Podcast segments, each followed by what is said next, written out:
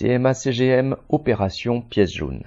CMA-CGM, troisième armateur mondial et désormais deuxième groupe français le plus rentable, 18 milliards de dollars pour l'année 2021, déclarant vouloir faire un effort pour contenir la hausse des prix, accordera à partir du 1er août une ristourne de 500 euros par conteneur acheminant certains produits de première nécessité dans les ports français.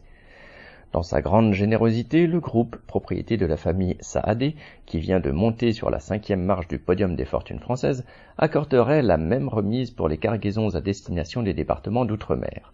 Le quotidien Les Échos se désole du fait que la CMA-CGM ait été contrainte à une telle extrémité, entre guillemets, sous pression du gouvernement. Mais le journal, propriété de la famille Arnaud, première fortune de France, souligne que le ministre de l'économie a ainsi écarté la terrible menace d'un impôt sur les superprofits. Quelle comédie.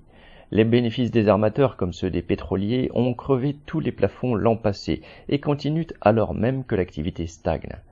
La situation de monopole des trois groupes qui dominent le secteur du transport maritime leur a permis de multiplier par 4, 5, voire 10 le prix payé pour transporter un conteneur de Shanghai à Rotterdam ou à Los Angeles. La CMA-CGM a fait 7 milliards de dollars de bénéfices nets au premier trimestre de cette année, soit 5 milliards de plus qu'à la même période l'an passé. Les 500 euros de remise sur quelques conteneurs sont une goutte d'eau sur les 6 000 ou 10 000 dollars facturés pour chaque boîte transportée.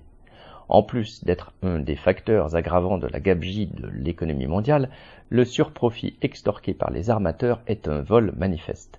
La prétendue pression gouvernementale sur CMA, CGM et autres groupes multimilliardaires consiste tout au plus à obtenir du voleur de montres qu'il consente à donner l'heure à celui qu'il vient de détrousser. Paul Gallois.